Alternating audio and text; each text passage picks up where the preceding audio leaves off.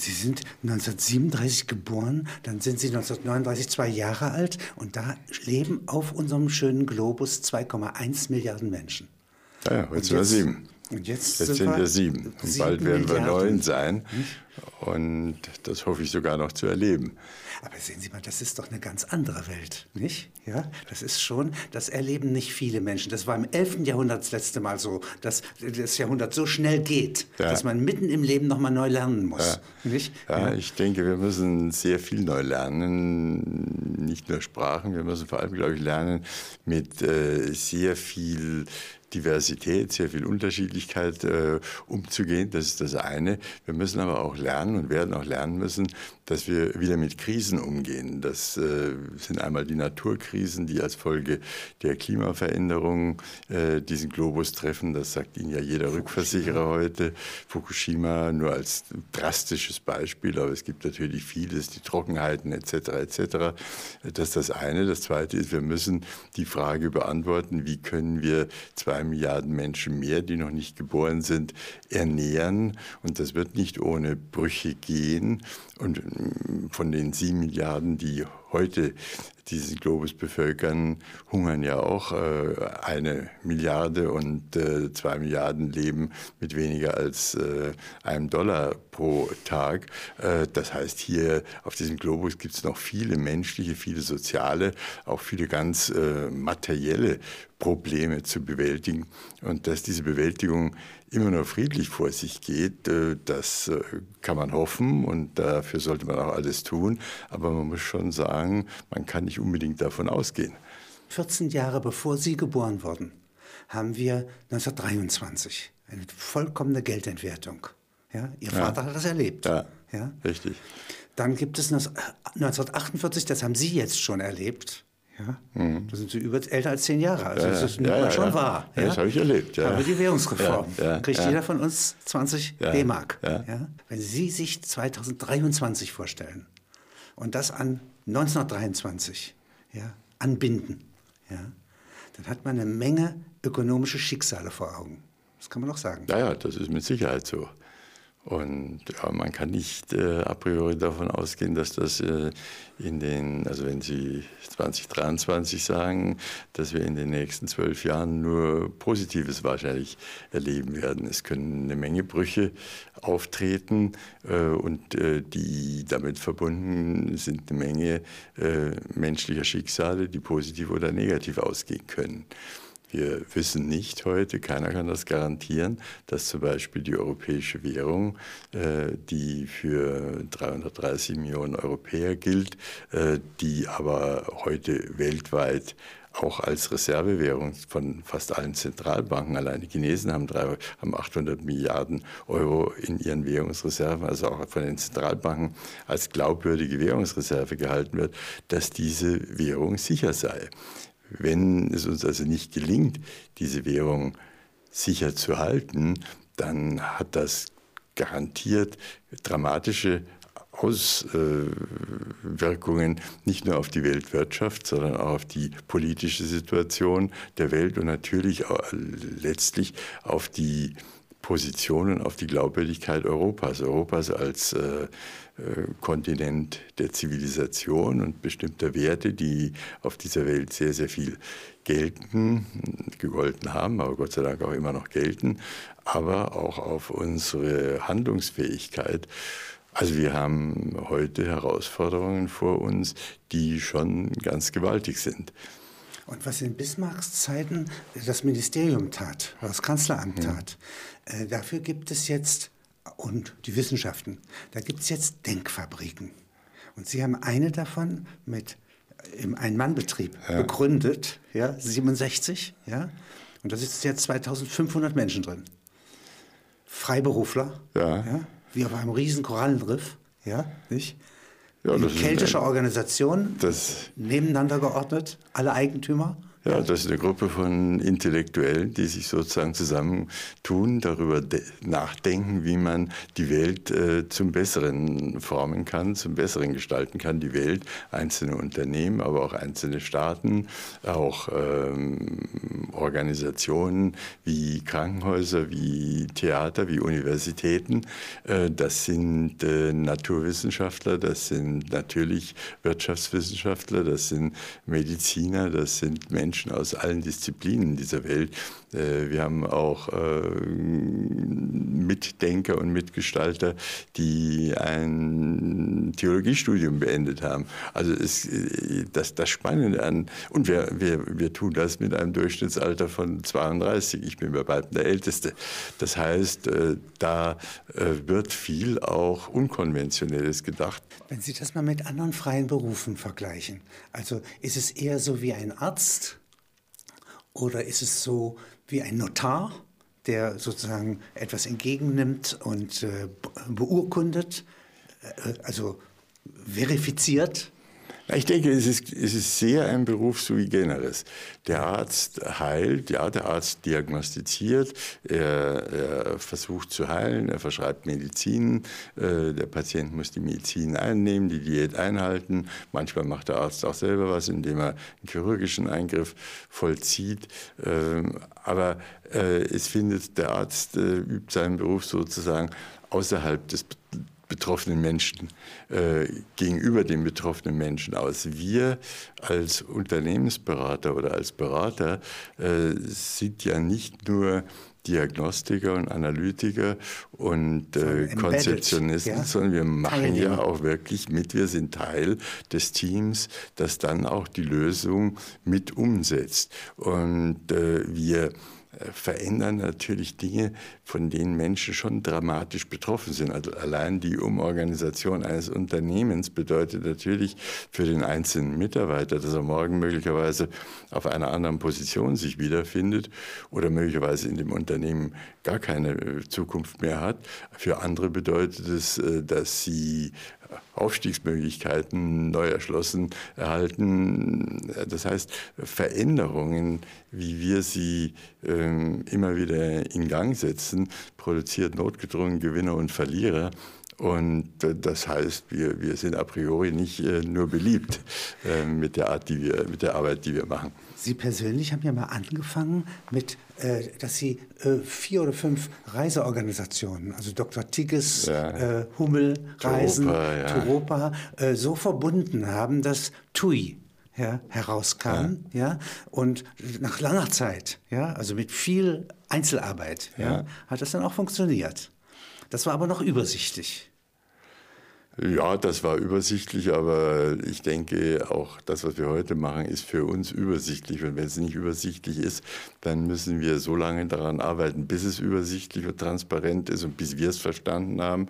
Und wir müssen das, was wir verstanden haben, auch den Betroffenen so lange und so gründlich und klar kommunizieren, dass sie es auch verstanden haben.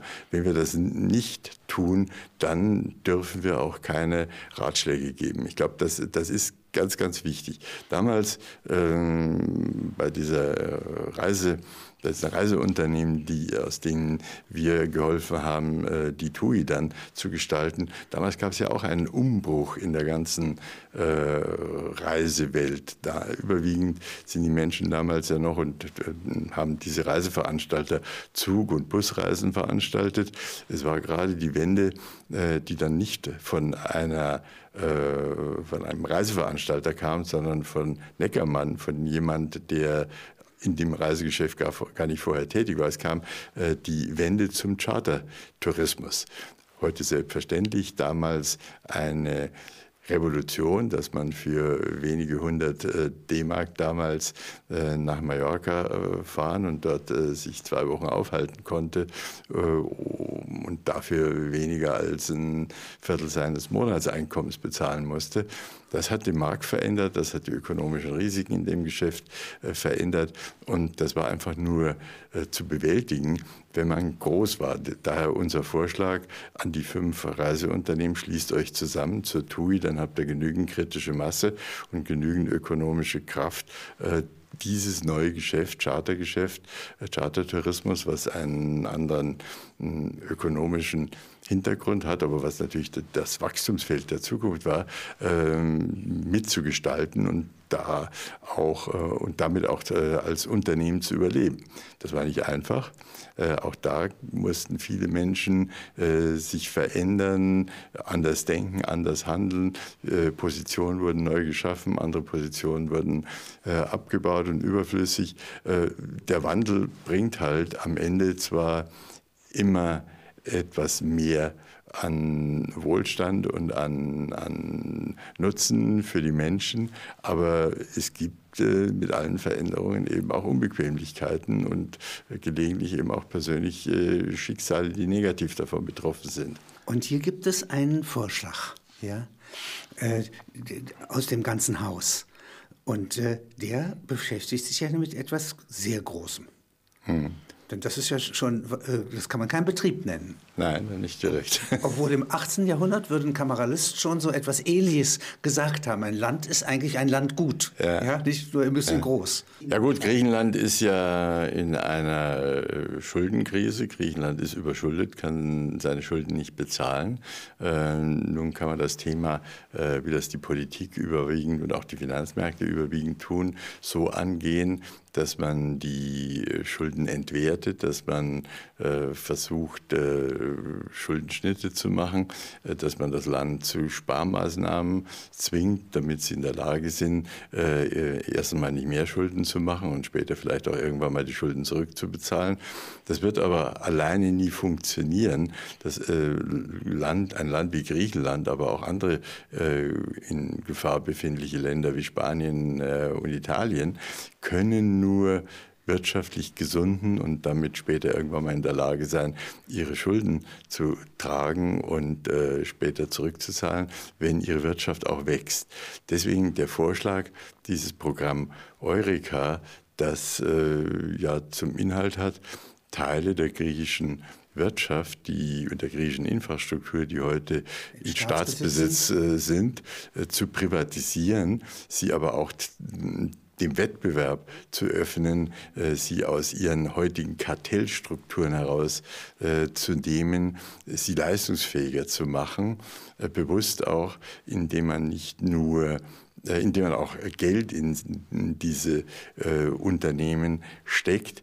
Äh, dieses Geld heißt äh, zusätzliche Investitionen in ein Land wie Griechenland, sodass wir gleichzeitig äh, den Griechen über die Privatisierungserlöse die Möglichkeit äh, eröffnen, einen Teil ihrer Schulden zurückzuzahlen und damit aus ihrem jetzigen, aus ihrer jetzigen Passivsituation sozusagen als Delinquent der Kapitalmärkte, aber auch als Störenfried in der Eurozone herauszukommen. Wir äh, würden ihnen als Wirtschaft wieder helfen, zu wachsen, wieder selber Wohlstand äh, zu generieren und gleichzeitig einen Großteil der äh, Schulden zu bezahlen und sie damit wieder zu einem vollwertigen Mitglied der Eurozone zu machen. Und das ist der erste Schritt, dass Sie sagen, äh, die, dieses übertriebene an dem Schuldenberg, ja, kann man nur lösen, indem man eine Art Treuhandfonds entwickelt, also ein Staatsvermögen, ja, zu einem Sondervermögen macht, ja, also die Häfen, ja. ja. vielleicht ein paar Inseln. Ja. Na gut, Straßen, es gibt Straßen, äh, viele, es gibt Telekom-Unternehmen, ja. es gibt äh, Eisenbahnunternehmen. Äh, der griechische Staat ist an vielen Unternehmen beteiligt, also auch ganz normalen Unternehmen, die, die Zigaretten herstellen oder sonst irgendwas. Also ähm, es geht hier um normale Wirtschaftsunternehmen. Und da würde auch ein ganz ein bisschen an Klientelbildung und äh, Korruption verschwinden, ja, wenn das jetzt privatwirtschaftlich und leistungsbezogen organisiert wird. Ja, das, das ist sicher so und das wird natürlich auch dazu beitragen, dass die Infrastruktur, also wenn man an Straßen, Häfen und ähnliches denkt, Flughäfen, dass die Infrastruktur in Griechenland moderner, effizienter wird und äh, damit natürlich auch die griechische Wirtschaft als solche produktiver werden kann. Wie berechnen Sie ein Bruttoinlandprodukt, also BIP? Ja? Wie rechnet man so etwas? Ja?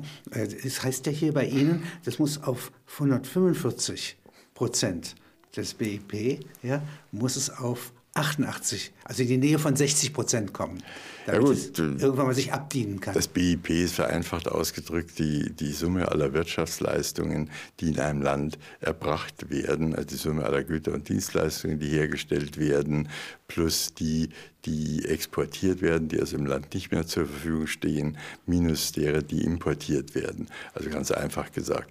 Und äh, natürlich kann ein Land Schulden, die es gemacht hat, ja nur aus der eigenen Wirtschaftsleistung wieder zurückbezahlen. Das heißt, sie muss von der eigenen Wirtschaftsleistung nicht alles konsumieren, sondern sparen und einen Teil davon äh, für die Schuldenzahlung verwenden.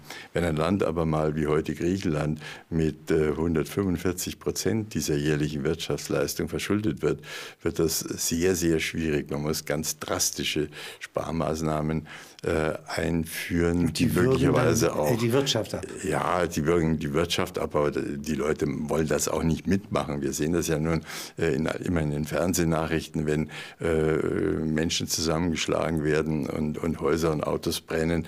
Das sind ja fast bürgerkriegsähnliche Zustände. Das heißt, hier geht es einfach auch darum, wieder normale demokratische Verhältnisse herzustellen. Also gut, ähm, wenn man eine solche Wirtschaft produktiver gestalten kann. Wenn die Wirtschaft wieder wächst, dann äh, sinkt natürlich erstmal schon rein mathematisch automatisch der, die Schuldenquote. Aber natürlich kann man für diese Erlöse, die das Land bei der Privatisierung von Unternehmen oder Infrastrukturunternehmen äh, erzielt, kann man Schulden zurückzahlen.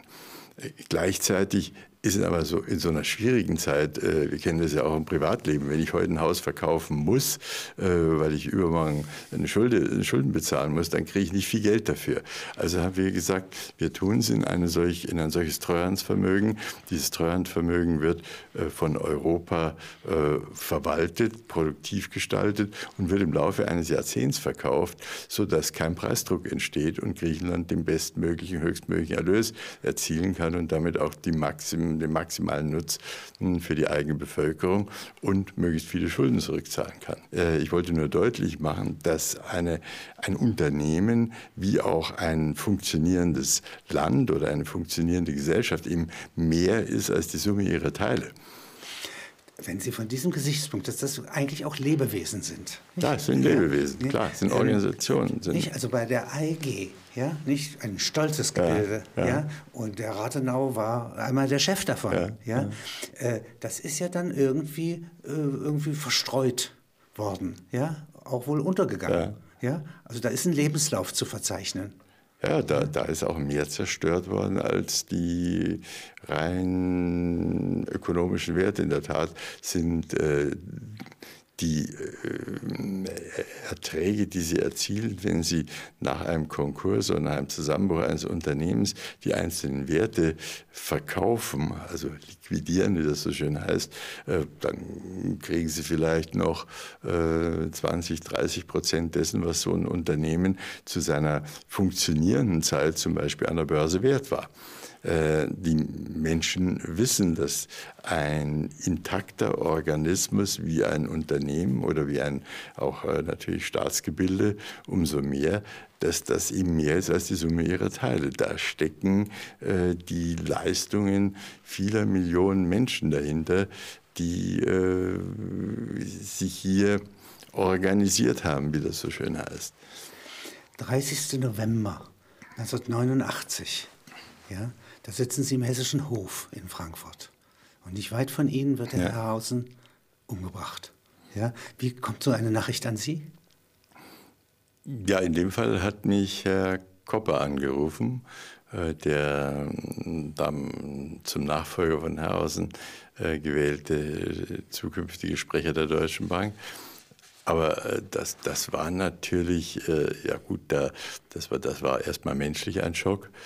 Das war, ja, man, man, man, kann das ja auch gar nicht glauben und begreifen und, und äh, äh in, in, der, der, in der Bedeutung auch nur annähernd einordnen. Man, man ist einfach mal erstmal glaubt man es nicht, dann nimmt man es zur Kenntnis, dass es wohl stimmt, dann, dann äh, ist man traurig äh, und, und, entsetzt, dass äh, einem, einem, so tollen Mann wie, wie Alfred Herrhausen, äh, dass er Opfer eines äh, ja, Ver Verbrechens wird. Und äh, ja, dann überlegt man, ja, wir hatten noch gemeinsam etwas vor. Und ja, so, das ist eine Wegscheide. Ja, ja, also es ist eine Wegscheide. Es war eine Wegscheide für, für mich als Person, für Roland Berger Strategy Consultants als Beratungsfirma. Äh, es war uns klar, dass wir dann wieder, äh, zwar mit der Deutschen Bank für einige Jahre als Gesellschafter, dass wir dann unseren eigenen Weg gehen würden als ähm, Beratungsgesellschaft. Das ist das Ende einer Vision. Was war das Ende einer, auch, auch sehr persönlich, äh, Vision, die ich gerne mit Alfred Herrhausen verwirklicht hätte. Das hätte auch sicher das Ende der der Beratungsfirma Roland Berger äh, als reine Beratungsfirma bedeutet. Aber ich hätte im Leben noch mal etwas völlig Neues machen können, was äh, äh meine Partner und mich auch äh, sehr gereizt hat. Ich sehe Sie 1990 ja, nach Leipzig fahren. Mhm. An einem bestimmten Tag, das erste Beratungsobjekt war die Takrad, glaube ich, in Leipzig. Ja, ja Takraf hieß das Unternehmen. Ja. Takraf, das war, ja, das war ein Unternehmen, was eigentlich ja, so ein, eine Mischung war zwischen, ähm, zwischen MAN und, und Krupp auf äh, westliche Termini übersetzt. Äh, das, äh, wie damals jedes DDR-Unternehmen, fast alles selber machte, nicht nur von der ersten Schraube bis zum fertigen Produkt, sondern auch noch Kindergärten, Firmen, Krankenhaus, Firmen, Schulen äh, und alles Mögliche unterhielt. Also die Autonomie der Produktion. Ja, ja, und das aber zugleich auch äh, sozusagen neben der äh, Telefonzentrale auch eine Abhörzentrale der Stasi im Unternehmen hatte. Das heißt, es war sichergestellt, dass in dem Unternehmen nichts geschah, von dem die Partei nichts wusste und dass die Partei äh, nicht, damit auch nicht steuern konnte.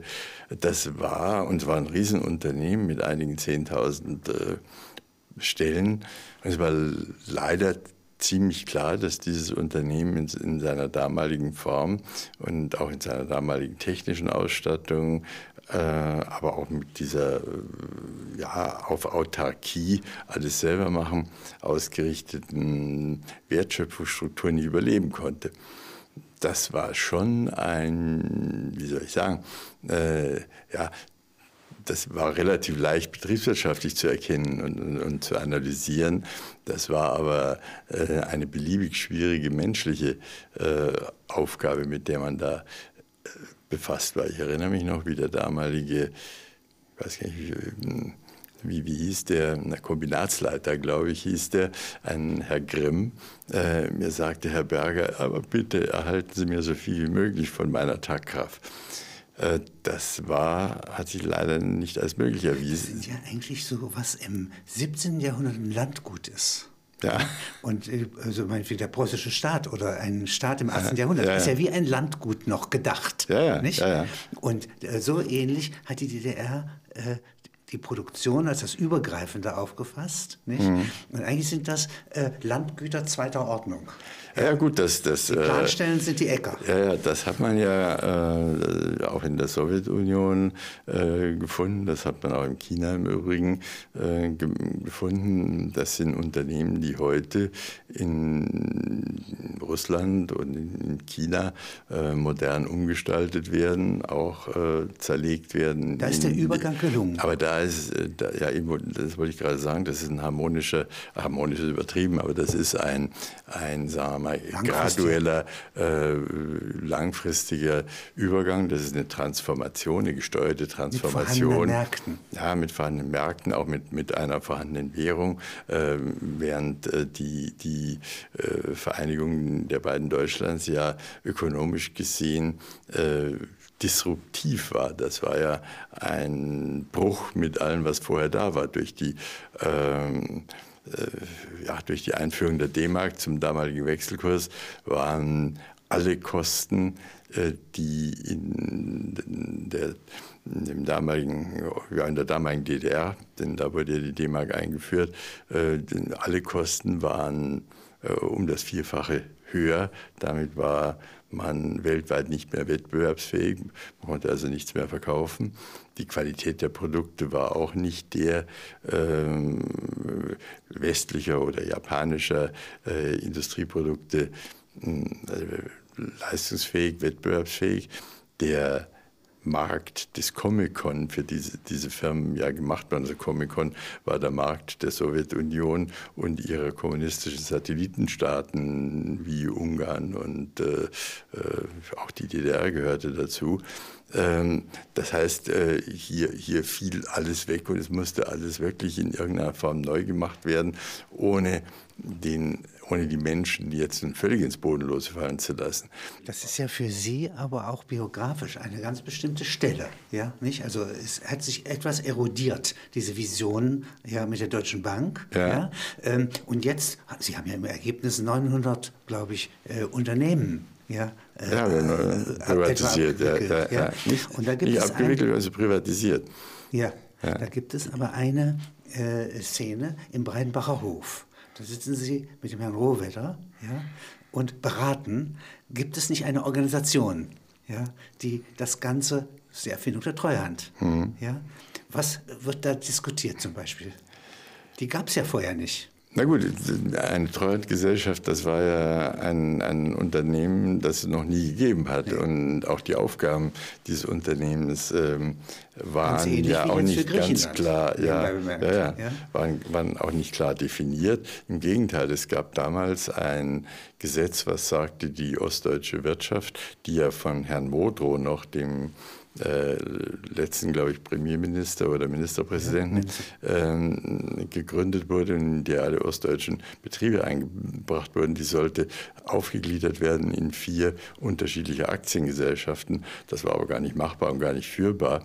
Wir mussten, also Herr Roberter sagte ganz simpel, sag mal, wie, wie, wie, ich bin da jetzt Chef dieser Treuhandgesellschaft, wie, wie, wie strukturiert man denn da überhaupt die Aufgaben? Was haben wir denn für Aufgaben? Gut, dann haben wir uns hingesetzt und haben gesagt, was, was haben wir für Aufgaben? Also erstmal müssen wir die ganzen Betriebe äh, erfassen und äh, irgendwo sicherstellen, dass sie weiterlaufen.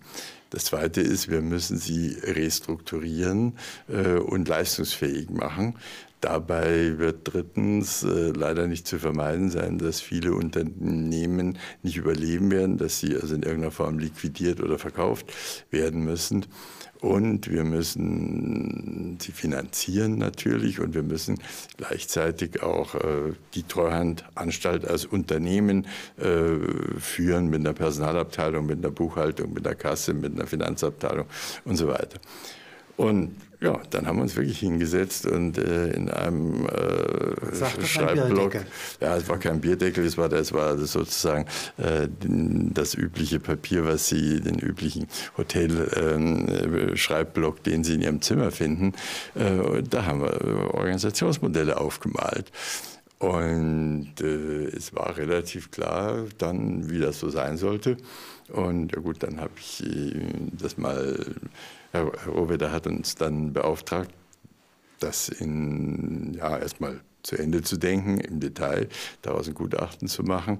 Denn er musste ja bei der Bundesregierung auch äh, die Freigabe dafür äh, haben, nach äh, die neue Treuhandanstalt äh, führen zu dürfen und von der ursprünglichen Idee, sie in vier Aktiengesellschaften zerlegen zu müssen, äh, entbunden zu werden. Das, das, das geschah dann und das war relativ innovativ. Was wären diese vier Aktiengesellschaften gewesen? Na gut, man hat sich einfach. Äh, Schwerindustrie, Leichtindustrie. Ja, so man etwas? hat sich, ja, das, das, dafür, dafür gab es keine klaren Vorstellungen. Das, hätten, das hätte sein können, dass man für vier Regionen Ach Aktiengesellschaften so. macht und, und die, die, die, die sächsischen in eine reinbringt und die brandenburgischen und mecklenburgischen in eine andere und, und so. Es hätte aber, hätten auch Branchen sein können. Man wusste es nicht so genau. Wobei Branchen ist zum Beispiel schon schwer vorstellbar, dass Unternehmen unter einem Dach dann noch miteinander konkurrieren. Also es es, gab tausend Gründe, dass, dass das eine etwas äh, unglückliche Idee war äh, und dass es besser war, äh, dass die Treuhand äh, funktional aufgestellt war nach den Funktionen Weiterbetrieb, äh, Liquidierung, Sanierung und die anderen Themen, die ich vorhin genannt habe. Und Sanierung würde auch einschließen, dass man so unter Umständen mit Beträgen eine Modernisierung ermöglicht. Ja, natürlich. Das, ja. das hat die Treuhandanstalt ja auch in großem Maße gemacht. Sie hat privatisiert. Ähm, und äh, sie hat aber auch äh, sehr viel aber selber eigenes hat sie es nicht gemacht. Sie hat dem privaten Investor dann diesen äh, Zuschuss gegeben. Ja, aber äh, sie hat, sie hat, solange die Unternehmen in ihrem Eigentum waren, hat sie die Unternehmen schon äh, versucht zu restrukturieren. Das heißt, sie hat äh, Restrukturierungskonzepte entwickelt oder entwickeln lassen, zum Beispiel durch Einschaltung externer Unternehmensberater, hat das Management vor Ort dann beauftragt, diese Restrukturierungen durchzuführen, was auch die Unternehmen wertvoller gemacht hat und sie dann am Ende auch privatisierungsfähig gemacht hat, also verkaufsfähig gemacht hat. Das äh, hat die Treuhandanstalt, das war ja auch ein eigenständiger Zuständigkeitsbereich, das hat die Treuhandanstalt schon sehr konstruktiv gemacht. Also es ist wie, wie alles, was ähm, ökonomisch im Rahmen oder nach der Wiedervereinigung passiert ist, war das für viele Beteiligte sehr schmerzhaft. Äh, aber wenn heute die ostdeutschen Bundesländer wieder interessante Industrie- und Wirtschaftsstandorte sind, wenn heute dort äh, wieder nachhaltig ähm, äh, äh, existenzfähige Unternehmen und nachhaltig zukunftsfähige Arbeitsplätze existieren, dann äh, war das schon äh, der Treuhand und auch ihrer äh, Chefin Frau äh, Breul, die ja die Nachfolgerin von Herrn wäre bei Ihnen tätig geworden. Ja, wir hatten mal eine, eine, eine Abmachung, dass sie bei uns als Partner ja. tätig würde, aber da, nachdem äh, Rohwetter ja. Äh, ihr angeboten hat, in die Treuhandanstalt in den Vorstand zu gehen. Der Rohwetter äh, wurde aber auch umgebracht. Ja, ja. Nee, nee, erstmal war sie ja neben Rohwetter nee, im ja. Vorstand, äh, äh, Vorstandsmitglied. Das war ja die Entscheidung. Ging sie zu uns oder ging sie dahin? Wir haben ja auch darüber telefoniert und ich habe sehr zugeraten, äh, die Funktion bei der Treuhandanstalt zu übernehmen, auch weil, weil es einfach eine volkswirtschaftlich sehr wichtige und, und für uns politisch, gesellschaftlich auch sehr wichtige Position war und die, sie auch äh, wirklich ideal dafür geeignet war. Und als Rohwedder dann leider äh, von Terroristen ermordet wurde, dann äh, wurde sie seine Nachfolgerin. Das ist ja eine ganz andere Welt. Also ich sehe hier äh, vor mir, äh, 1967 ist der studentische Protest im Gange. Sie aber gründen eine Firma. Hm. Ja, äh, und die dann sozusagen kontinuierlich bis heute ja, ja. Äh, sich erweitert hat. Äh, hier in äh, dieser doch unerwarteten Situation, also ich habe sie jedenfalls nicht vorher Nein, gewusst. Ich auch nicht. Ja, der Wende. Doch, ich, habe, ich habe eine gewisse eine, eine gewisse Vorwarnung gehabt. Ich war am 24.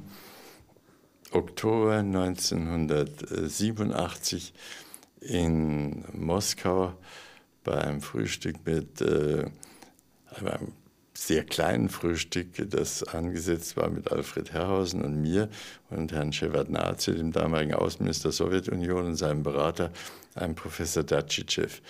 Äh, Herr, äh, Herrhausen konnte dann nicht zu dem Frühstück, sodass ich alleine da saß. Und Dacicev sagte äh, mir damals, Herr Berger, Sie werden erleben, die Berliner Mauer wird keine fünf Jahre mehr stehen. Das habe ich jetzt nicht so ernst genommen, aber na, ich gefragt, wie, wie, wie kommen Sie darauf, äh, sowas zu sagen? Dann sagte er mir, ja, wir brauchen äh, demokratische Länder an unseren Grenzen, wenn wir Glasnost, äh, also freies Denken einführen wollen, aber das war nur eine Ausrede.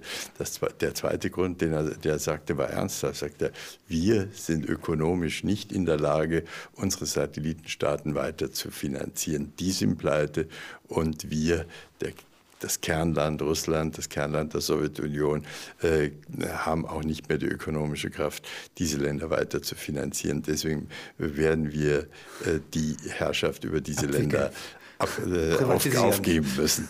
Wenn Sie von 87 jetzt zehn Jahre weiterdenken auf 97 oder sogar 20 Jahre weiterdenken auf 2007 und jetzt zum Beispiel die Krise von 2007 kommen sehen, 2008 haben ja. wir, glaube ich, Lehman Brothers. Ja. Ja? Nee? Äh, das ist auch wieder etwas, was man auch nicht wissen kann. Nein, das kann man nicht wissen. Aber, aber wie immer, wenn man, wenn man ähm, na sagen wir mal, versucht, analytisch an Dinge heranzugehen und doch äh, sein, den, den eigenen Blick auf die Fakten nicht durch äh, Vorurteile oder durch äh, ja, Allgemeinmeinungen, allgemeingültige Meinungen verdecken lässt, kann man äh, schon einiges erkennen. Also mir war schon 2006, 2007 klar, dass das damalige System, diese damals ja nur noch in Euphorie äh, funktionierende Weltwirtschaft, dass die so nicht nachhaltig durchhaltbar war. Es war erkennbar, dass die Amerikaner, hm, dass die amerikanische Konjunktur, die die Weltkonjunktur getrieben die hat. Die Grundstückskrise äh, war schon sichtbar.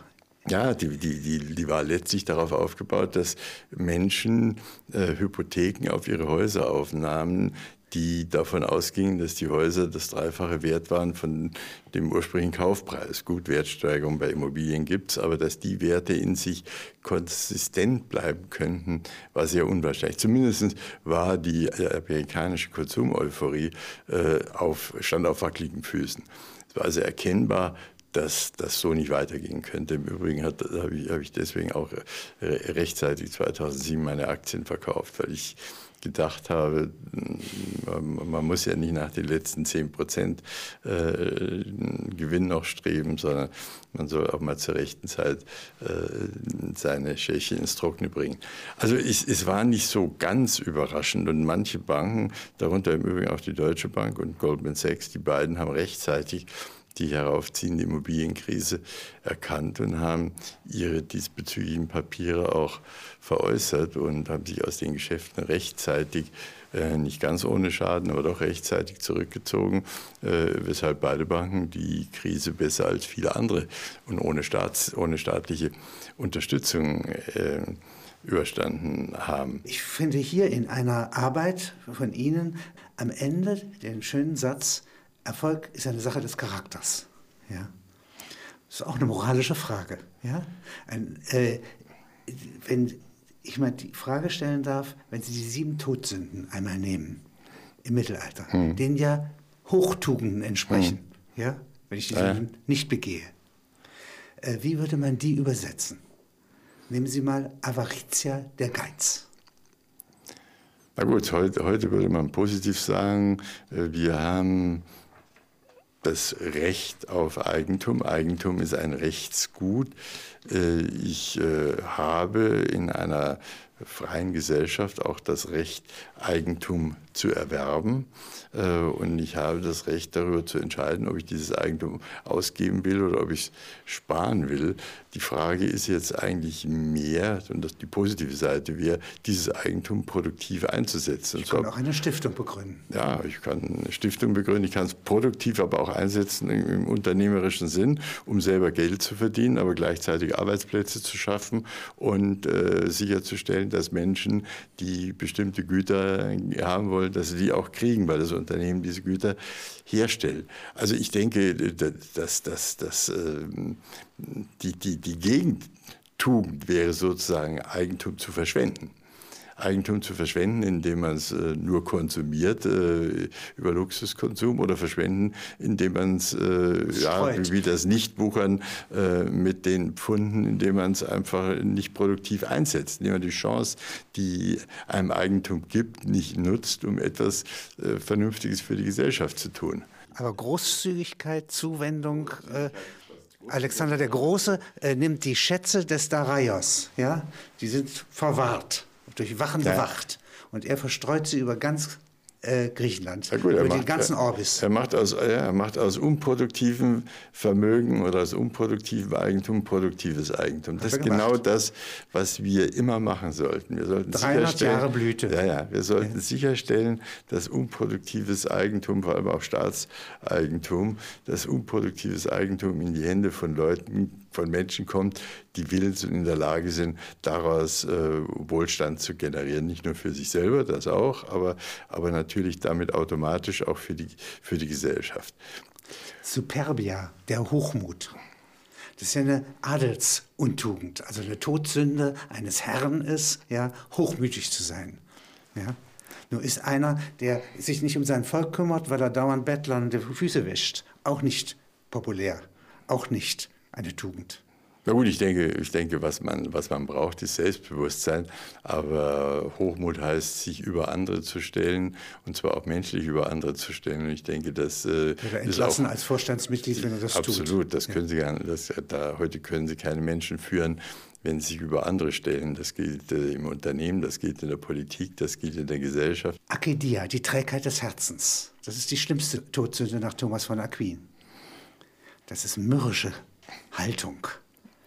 Unaufmerksamkeit. Ja gut, ähm, in einer Welt von freien Menschen, in der wir ja Gott sei Dank leben, jedenfalls äh, wir hier im Westen, aber Gott sei Dank auch immer mehr Teile der Welt, ähm, braucht es einfach Zuwendung zum anderen, denn sie können alleine keine Leistungen mehr vollbringen. Sie sind so abhängig von anderen Menschen äh, und äh, sie müssen auch, weil die Menschen eben frei sind und weil, weil jeder Mensch selbstbewusst ist, jeder Mensch sich seiner eigenen Fähigkeiten, seiner eigenen Möglichkeiten bewusst ist, sie müssen die Menschen lieben und auf die Menschen zugehen. Sie können nicht unaufmerksam sein. Sie müssen, müssen die Menschen mitnehmen, wenn sie irgendeine Leistung, die äh, etwas besser als die der äh, die übliche sein soll, äh, vollbringen wollen. Das gilt im Übrigen heute. Das äh, ist ein Thema aus meiner Sicht von hoher Aktualität in der Politik. Die Politik muss heute ganz, ganz schwierige Dinge durchsetzen. Das geht wirklich nur, wenn der entsprechende Politiker es die Menschen liebt, die Menschen achtet und es versteht, auf die Menschen zuzugehen mit Informationen, aber auch mit Informationen, die Verständnis ähm, für die Sorgen der Menschen mit beinhalten. Invidia, der Neid. Hm. Hat sich das gewandelt? Oder ist es dieselbe Eigenschaft? Na gut, es gibt heute wie, wie früher Neid. Im Gegenteil, ich glaube, Neid hat sich heute sogar vergesellschaftet. Das heißt, es gibt gesellschaftlichen Neid. Was wäre die Gegentugend? Also Mittelalter kann ich sie Ihnen nennen. Die, Gegen, die Gegentugend heute wäre eigentlich, dass ich sage, ich kann äh, statt, statt Bill Gates als oder ja äh, oder oder oder Carlos Slim als den reichsten Menschen der Welt zu beneiden, äh, tue ich lieber alles, damit mein Sohn in die Lage versetzt wird, es ihm gleich zu tun. Ich versuche meinen Sohn auszubilden, ich versuche ihm äh, die nötigen moralischen Eigenschaften äh, mitzugeben, den nötigen Ehrgeiz mitzugeben. Suche nach Auswegen wäre ja, sozusagen statt Eifersucht Neid. Ja, ja? ja ich, ja? ich, ich versuche nicht jemand was zu nehmen, sondern ich versuche selber äh, mich äh, und vor allem die die jungen Menschen um mich herum auf äh, die Stufe zu bringen. Äh, Voluptas, die Wollust, was kann ich mir darunter vorstellen? Dafür haben wir doch gar keine Zeit. Ja? Das ist also bei einem mittelalterlichen Fürsten wäre das eine Todsünde. Ja? Er kümmert sich nicht ums Volk und frisst. Ja? Das ist die Vorstellung, das Bild der Voluptas. Na gut, ich denke schon, äh, dass wir äh, nicht verschwenden dürfen, was wir an Ressourcen haben. Wir dürfen, auch nicht zulasten Dritter leben, uns bereichern. Äh, wir ähm, sollten schon, ja, wir sollten Maß halten. Maß. Ich denke, wir sollten ja. Maß halten. Wir ich merke, Maß wenn halten. Sie sprechen hier, dass eigentlich allen Tugenden, Untugenden und Sünden, ja, nicht, also allen Eigenschaften der der Lehre von den sieben Todsünden eigentlich zwei Eigenschaften zugrunde liegen. Das eine ist das Maß ja. Und das andere ist die Frage eines ausgeglichenen Selbstbewusstseins. Nicht? Ja, das kann man so sehen. Ja. Ja, ja. So eine gesellschaftliche Man braucht Regel. natürlich auch, man muss, muss einfach auch Verantwortung für das eigene Hand- Handeln immer übernehmen. ja, ja. Ja, das ist schon ganz wichtig. Ira der Zorn.